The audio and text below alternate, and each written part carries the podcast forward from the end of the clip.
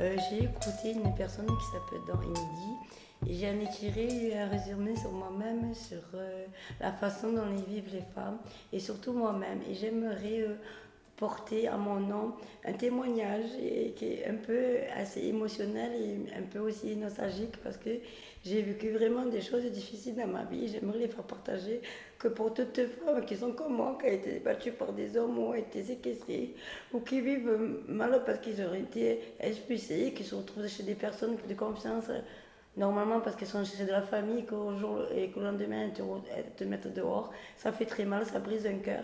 Moi, ces personnes-là, je ne les citerai pas, sur qu'un trans, elles m'écoutent un jour à la radio, euh, cet enregistrement. Voilà, donc mon résumé, il est là. Émotion, l'écoute, liberté.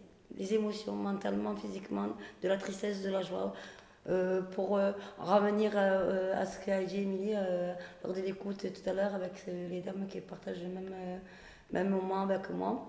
Voilà, j'ai trouvé une, j'ai trouvé sensation d'avoir le même, le même ressenti que cette personne-là c'est-à-dire Émilie, que j'écoutais euh, tout à l'heure. Alors, euh, je vais parler du stress. Je suis stressée moi-même au quotidien car ma vie d'aujourd'hui est triste, monotone et très sensible. Je viens des foyers de la DAS, c'est-à-dire de la DAS. Une période très dure pour, moi, pour moi, mais tout de même supportable car je n'étais pas seule depuis mes 13 ans. J'ai vécu dans des structures pour jeunes adultes jusqu'à mes 17 ans et demi que je m'en suis enfuie. Je veux rajouter aussi entre parenthèses euh, que j'ai eu la vie dure euh, à l'âge de 13 ans parce que j'allais plus à l'école, il y a eu une enquête sociale.